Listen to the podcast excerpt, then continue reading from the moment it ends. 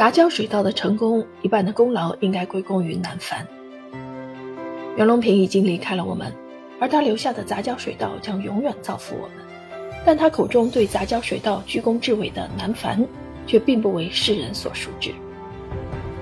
好在杨牧老师不辞劳苦，三载功名尘与土，三万里路云和月，用了整整三年，跑了近三万里路，涉足新疆、海南、北京、湖南、河南等地，采访近百人，饱含深情地为我们讲述了鲜为人知的南繁故事以及南繁人的家国情怀。南繁筑牢中国饭碗的底座，沉甸甸的题材和扎实的采访与写作打动了社会各界，一举荣获第十六届精神文明建设五个一工程奖，获评中宣部主题出版重点出版物。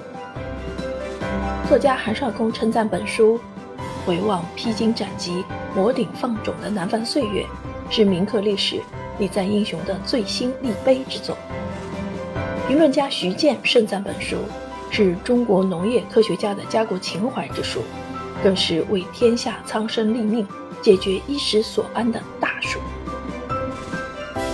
这是一本由作家杨牧写的报告文学，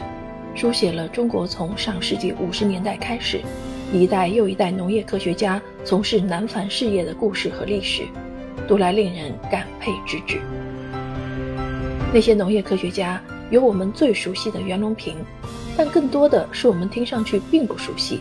为中国农业做出了同样重大贡献的科学家，如戴景瑞、陈向文、吴明珠、郭三堆，